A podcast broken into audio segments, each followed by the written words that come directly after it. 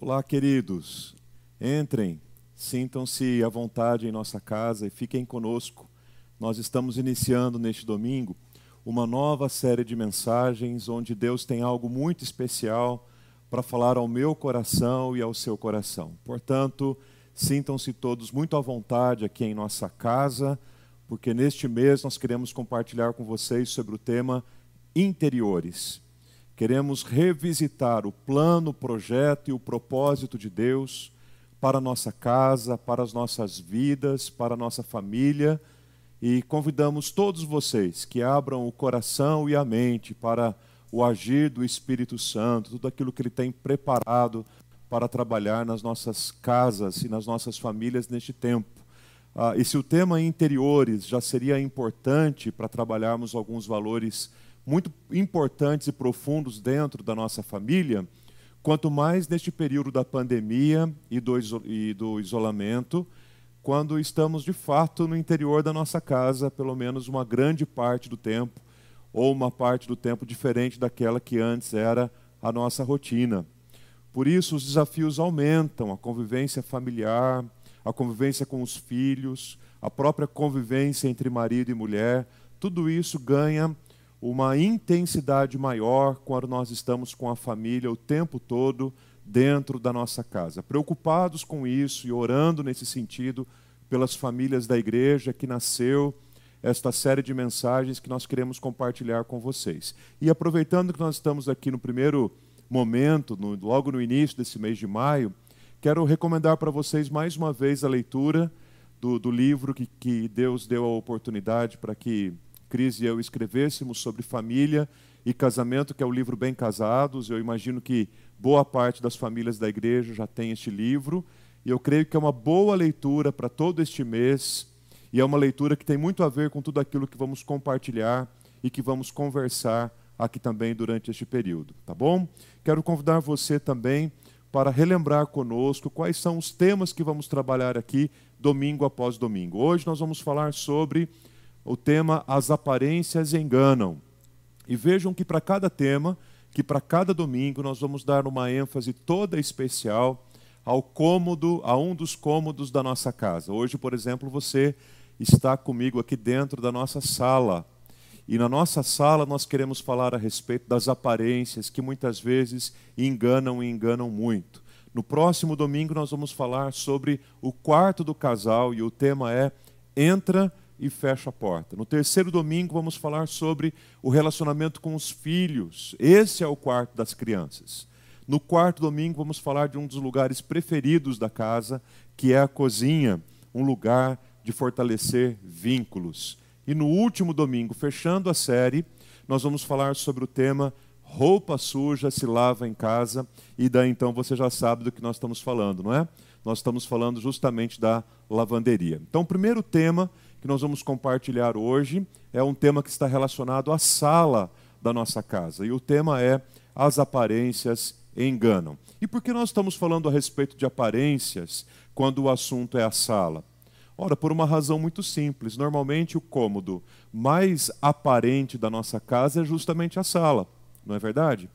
Quantas vezes a nossa casa está uma grande bagunça, muitas vezes precisando de uma grande faxina, de uma grande arrumação mas quando vamos receber uma visita, preparamos a sala, arrumamos as coisas, colocamos alguns livros sobre a mesa, ah, limpamos a nossa sala, para que o visitante, quando chegar em nossa casa, ele tenha um bom contato com a nossa casa, com o lugar onde moramos. E aí nós ficamos torcendo o tempo todo para que o visitante não peça para conhecer a casa e nem precise utilizar outros cômodos da nossa casa, porque a sala está bem arrumada, a sala está 100%, mas os outros cômodos da casa precisam de uma grande arrumação. E isso traz para a gente, queridos, uma grande reflexão, isso traz para a gente inúmeras reflexões, né? do quanto ah, muitas vezes nós gastamos e empregamos todo esforço para mantermos as, as aparências da nossa casa, na nossa família, e acabamos nos esquecendo daquilo que realmente é importante e é essencial.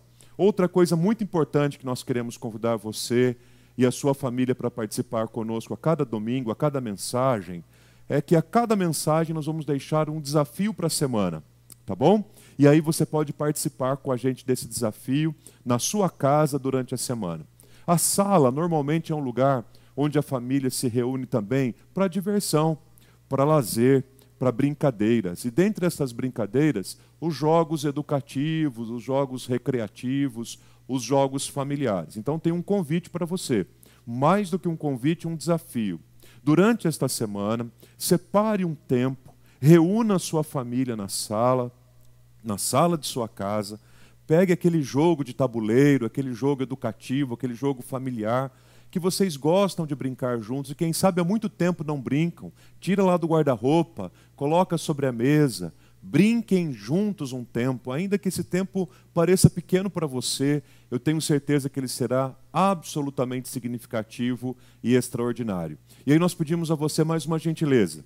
Prepare uma foto bem bonita da sua família participando deste momento de recreação e de interação e poste nas redes sociais com a hashtag InterioresIPCalvário, tá bom? Quero fazer isso com a minha família e quero que dar a você a oportunidade de fazer isso com a sua também, tá bom? Reúna a família, tire uma foto bem bonita, hashtag interiores IP Calvário e coloque aí durante essa semana para compartilhar com seus irmãos e amigos, tá bom? A partir de hoje, no decorrer da semana, você pode fazer isso. Quem sabe pode surgir aí até uma troca de jogos, não é? Às vezes já estamos um pouco cansados do material que temos em casa, a gente pode compartilhar com outros irmãos também. Durante a semana que passou, nós compartilhamos nas nossas redes sociais, uma, mais precisamente no Instagram, uma pesquisa que tem tudo a ver com esta mensagem de hoje. E a primeira pergunta dessa pesquisa é: quantas, quantos por cento, quantas pessoas arrumam a sala normalmente, constantemente, e quantas pessoas arrumam a sala apenas quando vêm visitas? E olha que o resultado foi surpreendente. 97% das pessoas disseram que normalmente costumam arrumar a sala de sua casa. Show de bola, que legal. 3% das pessoas afirmaram que de fato só arrumam a casa quando tem alguma visita para chegar. Perguntamos também sobre o hábito de se reunir com a família na sala. E 89% das pessoas que responderam têm esse hábito maravilhoso de se reunir com a família na sala. 11% não descobriram ainda a sala como um local de encontro, de reuniões para a família. Sobre trocar móveis de lugar. Tem alguém na sua casa que tem essa mania? De toda hora ficar trocando os móveis de lugar?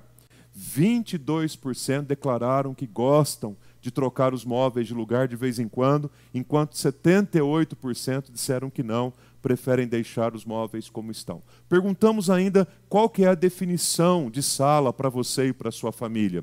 E a resposta que mais apareceu foi que a sala é um local de aconchego, a palavra aconchegante.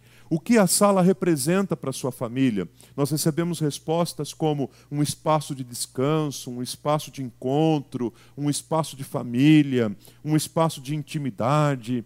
E muitas pessoas veem na sua sala um local também de diversão, de comunhão. Que coisa boa, gente. Que Deus nos dê a bênção de percebermos que, de fato, a sala é um local muito especial para a família se reunir e partilhar tantas coisas boas. Quem sabe hoje Deus está falando com você, o Espírito Santo está incomodando o seu coração para você valorizar mais, como família, esse tempo na sala, compartilhando, dialogando, conversando, assistindo a um programa juntos, por que não? Jogando um jogo de tabuleiro juntos, participando ali de alguma iniciativa juntos, mas, sobretudo, fazendo deste tempo e deste lugar um lugar de profunda comunhão. Deixa eu ler um texto da palavra com vocês que fala de maneira muito especial sobre aparência. E nesse texto, é, que está no primeiro livro de Samuel, capítulo 16, a palavra aparência aparece duas vezes no mesmo capítulo, mas em cada aparição ela tem um sentido e um significado completamente diferente. Eu quero compartilhar e mostrar para você aqui nesta hora, tá bom? Primeiro livro de Samuel, capítulo 16, quero ler com vocês apenas dois versículos o versículo 6 e o versículo 7. Diz assim a palavra do Senhor: Aconteceu que, quando eles chegaram, Samuel viu Eliabe e disse consigo: Certamente está diante do Senhor o seu ungido.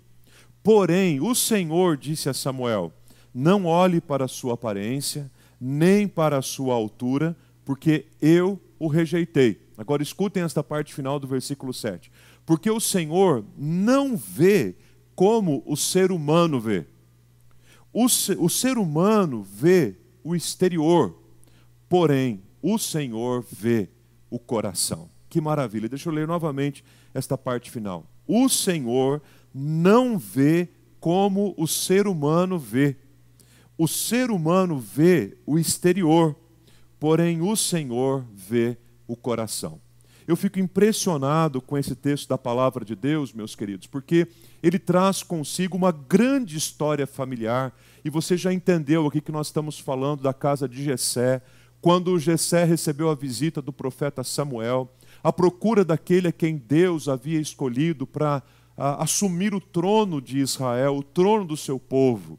Deus estava em busca de um rei na casa de Jessé. Deus havia escolhido um rei na casa de Jessé. Então nós temos aqui uma grande história da nação de Israel, que tem uma grande relação com as famílias do povo de Deus. Observem vocês que toda esta história começa quando houve uma insatisfação muito grande no coração do povo em relação à sua própria liderança. O povo de Deus olhava para as nações vizinhas e dizia: as nações vizinhas, cada uma delas tem o seu próprio rei, e nós não temos um rei, nós não temos alguém que nos governe. O povo mostra um determinado, um, um determinado descontentamento com o próprio governo e com o próprio reinado de Deus sobre eles. E, e, ainda chama-nos a atenção o fato de que Israel não levava em consideração a qualidade desses reinados dos povos vizinhos. Eles já estavam sendo conduzidos pelas aparências.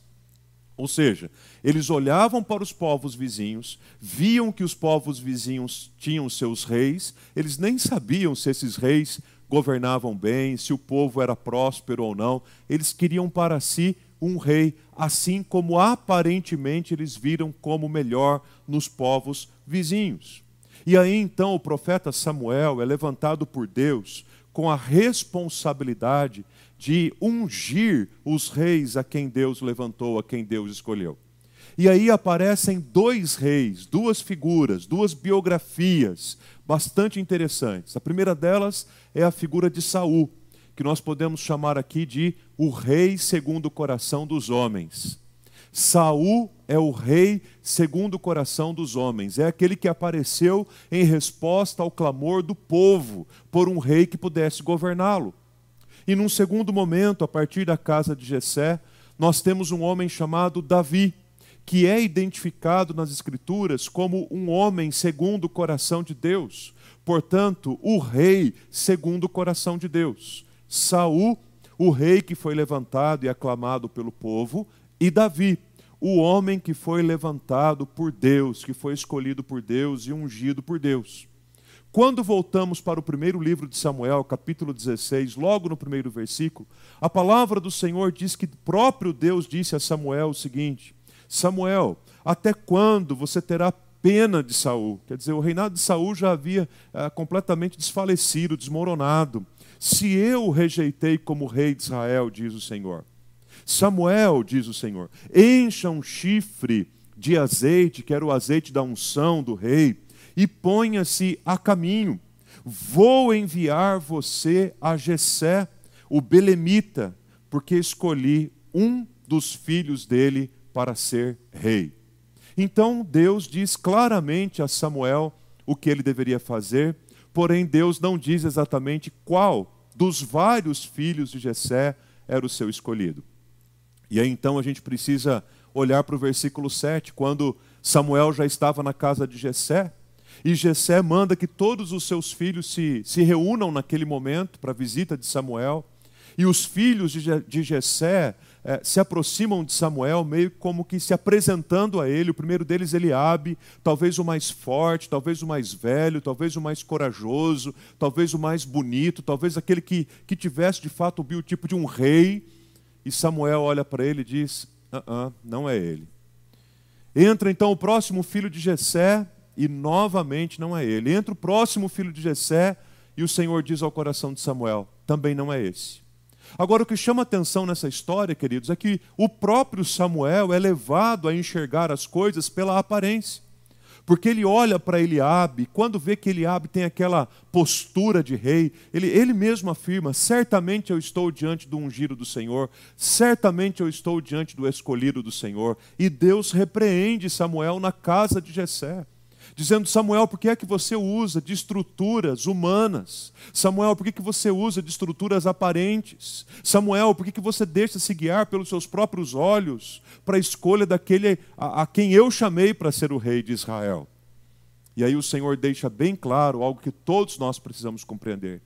O homem vê o exterior, nós vemos o semblante do rosto, nós vemos a roupa que a pessoa está vestindo, nós vemos ah, o carro que a pessoa utiliza, a casa onde ela mora. Nós estamos limitados às aparências. No entanto, o Senhor, Deus dos exércitos, vê o coração, Deus vê o interior das pessoas. Por isso que toda e qualquer manifestação de racismo, toda e qualquer manifestação de preconceito, seja ele de qual espécie for, é tão abominável aos olhos do Senhor, porque Deus não está preocupado com o exterior, Deus olha para o interior, Deus olha para o nosso coração, Deus conhece a nossa estrutura. E, portanto, se Deus conhece a nossa estrutura e olha para o nosso interior, nós podemos concluir que o reino de Deus é o reino das coisas interiores. O reino de Deus é o reino das coisas do coração. O reino de Deus é o reino das coisas de dentro para fora. O reino de Deus é o reino em que o Espírito Santo faz de nós uma nova criatura, a começar de dentro pra, de nós, que é onde Deus está olhando, que é onde Deus está cuidando e que é onde Deus está considerando. E aí, queridos, em 1 Samuel capítulo 16, no versículo 12, mandaram finalmente, depois que todos os filhos de Jessé, pelo menos aqueles que eram prováveis a assumir o trono, depois que todos os filhos passaram, até, até que enfim chamaram Davi, Davi se apresentou, diz o versículo 12 que ele era ruivo, os seus olhos eram bonitos e que Davi tinha uma boa aparência. E aí que eu disse para vocês que no capítulo 16 a palavra aparência aparece duas vezes. Num primeiro momento, quando, quando Deus diz a Samuel: por que você está preocupado com a aparência de Eliabe? E depois para descrever o próprio Davi, para dizer: Davi era um homem de boa aparência. E o Senhor não teve dúvidas. O Senhor disse a Samuel: levante-se, pegue esse chifre com azeite que você trouxe e unja este homem, unja este menino, unja esse rapaz, unja Davi, porque ele é o homem que eu escolhi, ele é o rei que eu escolhi. Então, Davi vive todo esse momento ah, intenso no seu chamamento, na sua escolha e na sua unção como rei. E a partir dali, queridos, a história de Davi continua sendo marcada por inúmeros elementos familiares que chamam a nossa atenção. Primeiro, na perspectiva de filho. Como filho, ele é o filho rejeitado, ele é o filho desprezado, ele é o filho desacreditado. Como filho, ele é aquele que, quando a família de Jessé recebe a visita de Samuel, Samuel é, vê, porque Jessé apresentou primeiro todos os seus outros filhos, e Davi nem sequer estava na casa, porque talvez o próprio pai e os irmãos dissessem assim: impossível que Davi seja rei e deixaram ele completamente fora da lista como um desacreditado. Talvez nós nos sintamos assim tantas vezes no ambiente familiar, como desacreditados, como improváveis, como pessoas ah, que estão esquecidas no ambiente da nossa própria família e dentro da nossa própria casa. Mas eu quero dizer para você, meu querido e minha querida, que se Deus acredita em você, e que se Deus escolheu você, e que se Deus tem um chamado para você, ainda que a sua família toda te despreze, o Senhor te levantará e ele derramará do azeite do chifre na sua cabeça e levantará você para os propósitos que ele tem. Segundo a perspectiva familiar de Davi, um pouco mais tarde, é a perspectiva de marido, quando ele tem que lidar com uma intensidade de, de situações, com uma intensidade de emoções, que o leva, inclusive, num determinado momento, a cair em pecado a adulterar, a ser infiel com a esposa que Deus havia lhe dado, a ser levado por aquilo que as próprias aparências o conduziram. Quando ele estava lá no alto da sua casa, enxergando ali embaixo Betseba no seu banho, ele nem sabia exatamente quem era aquela mulher, qual o contexto de vida daquela mulher, mas as aparências levam Davi a pecar, assim como foi com Sansão, assim como é com você e comigo tantas vezes. Olhamos as coisas, chegamos às nossas próprias conclusões e já vamos caminhando por elas sem perceber que pecamos nela. Querido marido, querida esposa, se em algum momento da sua caminhada conjugal você foi infiel, ou tem sido infiel, e tem permitido que as, que as aparências conduzam a sua vida conjugal, em nome de Jesus, o Senhor pode te libertar disso hoje mesmo. E Ele pode dar a você uma nova oportunidade e uma nova perspectiva para o seu casamento. A terceira relação de Davi com a família agora, já vimos como filho, ele era um desacreditado, como marido, ele era um infiel, mas tem também o seu papel como pai. E como pai, Davi se mostra conflituoso. Ele tem uma série de relações tensas com os seus filhos. Os seus próprios filhos se levantam contra o pai, desde que eram jovens, até mesmo a velhice de Davi, quando ah, há todo um plano para que Salomão não assuma o trono no lugar de seu pai. Isso para não mencionar a relação tão conflituosa entre Davi e Absalão, que terminou de maneira trágica. Queridos, vocês pais, mães, pais como um todo, que têm vivido situações difíceis e conflituosas com seus filhos crianças, com seus filhos adolescentes, com seus filhos jovens, e quem sabe até mesmo com filhos adultos e casados. Eu quero dizer para vocês que o Senhor Deus pode trazer paz e redenção para os relacionamentos de vocês em família. Então vejam, Davi, que teve um chamamento tão especial por Deus e foi levantado pelo próprio Deus como rei de uma nação, o homem mais importante, o rei mais importante, mais celebrado, lembrado na história de Israel, lembrado nas páginas do Novo Testamento, é aquele que, que, no seu trono, que no seu palácio, que no seu reinado, que no seu governo, que no seu exército, era um grande vitorioso, mas que dentro de sua própria casa colecionava derrotas e colecionava dificuldades. O que é que nós vemos na vida familiar de Davi? Nós vemos a manifestação da graça de Deus. E deixa eu lhes dizer algo muito importante, queridos. A família de Davi era uma família real, com todos os problemas, com todas as lutas, com todas as dificuldades. Deixa eu lhes dizer algo fundamental. A graça de Deus não se manifesta plenamente sobre famílias aparentes, porque famílias aparentes não precisam de nada. Famílias aparentes são perfeitas, famílias aparentes são ideais, famílias aparentes são é, inerrantes, inequívocas, famílias perfeitas, famílias aparentes são aquelas que não precisam da graça de Deus. Deus é absolutamente desnecessário nesse universo. Mas a graça de Deus se manifesta salvadora sobre famílias reais, famílias com seus dilemas, com, a, com as suas lutas, com as suas preocupações, famílias como a de Davi.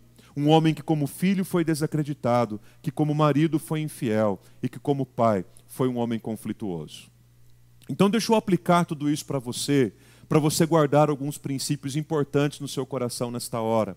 Quero mostrar para você que as aparências enganam e que não vale a pena você viver dependendo das aparências.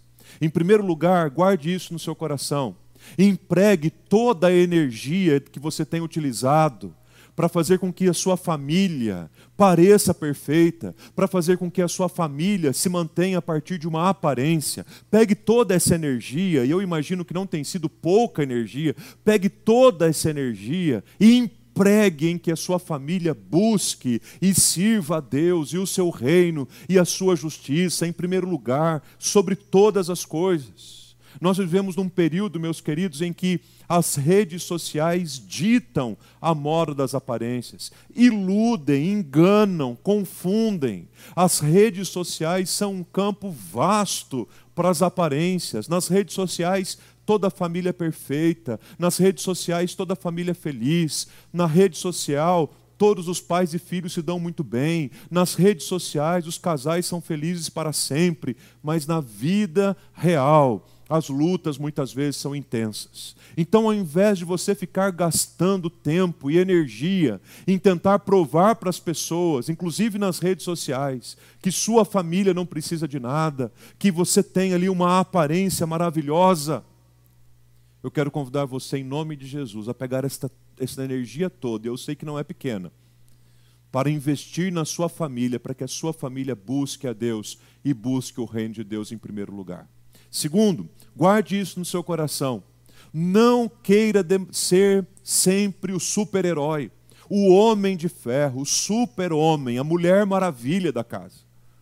Mas demonstre as suas fragilidades, porque demonstração de fragilidade pode ser um grande sinal da força que carregamos dentro de nós famílias aparentes, muitas vezes, não é apenas no que diz respeito à aparência da nossa família para os que estão fora. Muitas vezes nós somos aparentes dentro da nossa própria casa. Maridos que se relacionam com aparências, pais que se relacionam com aparências, filhos que se relacionam aparentemente.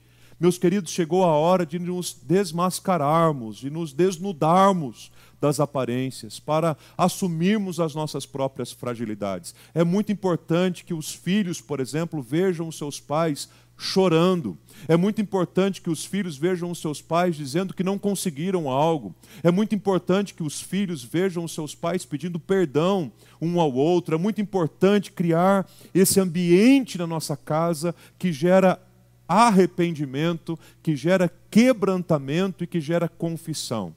Enquanto eu fico tentando provar que eu sou o super marido, super pai, que eu não preciso de ninguém, que está tudo bem comigo, mas dentro de mim eu estou arrebentado, eu não dou espaço para que a graça de Deus se manifeste em minha vida e me liberte. Terceiro, guarde isso no seu coração. Alinhe um pouco melhor, ajuste um pouco melhor os seus critérios de avaliação. Porque nós somos conduzidos pela aparência, queridos. Está aqui, ó, os nossos olhos, é por aqui que nós deixamos nos conduzir. Nós chegamos no supermercado, quando vamos escolher ali um, um bolo, algum produto para comprar, nós queremos aquele que é o mais bonito, aquele que é o maior, nem sempre é o mais gostoso. Ou você nunca comprou alguma coisa com os olhos? Você olha aquele bolo maravilhoso e compra com os olhos. Quando você chega em casa e vai comer, você descobre que não era aquilo que você esperava nós julgamos as coisas pela aparência. O meu convite para você e o meu desafio a você, em nome de Jesus, é que você faça um alinhamento da sua visão, porque Jesus nos ensinou no Sermão do Monte, no Evangelho de Mateus, capítulo 6, versículos 22 e 23, que os nossos olhos são a lâmpada do nosso corpo. Se os nossos olhos forem bons, todo o corpo será cheio de luz. Mas se os nossos olhos forem maus, então todo o nosso corpo estará em trevas. Não permita que os teus olhos guiem você absolutamente, principalmente se os seus olhos forem maus. E por último, quarto conselho para você guardar no seu coração: reconsidere a possibilidade de comunicar melhor. E a sala é um ótimo ambiente para a gente fazer isso para a gente comunicar melhor, para a gente falar melhor, para a gente ouvir melhor, para criar um ambiente para que a família se expresse. Muitas vezes nós reclamamos que os nossos filhos não conversam com a gente, mas nós não criamos o ambiente necessário para isso. Muitas vezes reclamamos que o nosso cônjuge não nos dá muita atenção, mas quando nos reunimos na sala, ninguém desliga a televisão, ninguém sai do seu aparelho de celular. Vamos aproveitar o espaço e o ambiente da sala para reconsiderar a possibilidade de nos considerarmos melhor. Num e-book chamado Deus lá em casa, o pastor e autor Giovanni Alecrim diz que a sala é um local de diálogo e comunicação.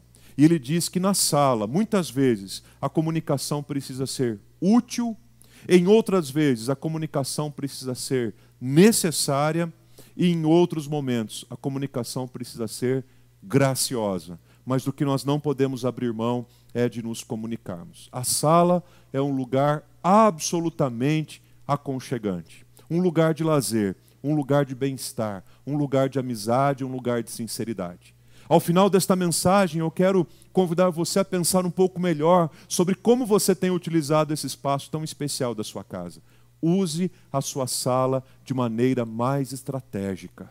Use a sua sala como um ambiente que está sempre aberto para a visitação do Espírito de Deus. E ele não se importa se tem uma sujeirinha aqui, se tem alguma coisa fora do lugar, porque ele não vê o exterior, mas ele vê o interior. Ele vê o nosso coração. O Espírito Santo quer visitar a sua casa. O Espírito Santo quer abençoar cada um de vocês nesse espaço tão maravilhoso que é a sala. E deixa eu dizer uma coisa mais importante ainda para você. A sua sala pode se tornar até um templo, sim.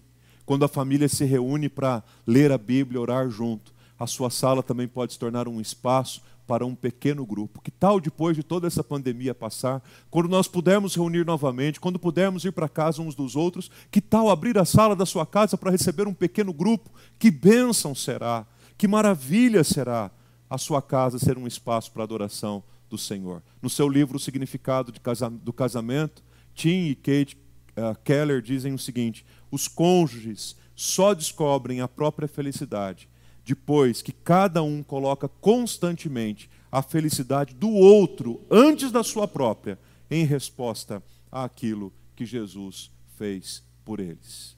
Jesus já fez por você e pela sua família.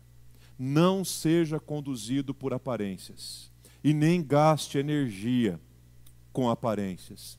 Gaste energia em servir a Deus com a sua família e viver o melhor de Deus no ambiente da sua casa e, em especial, da sua sala. Transforma minha sala num lugar de amizade, de sinceridade, de comunhão. Livra minha família das aparências e nos faz viver o melhor do Senhor para as nossas vidas.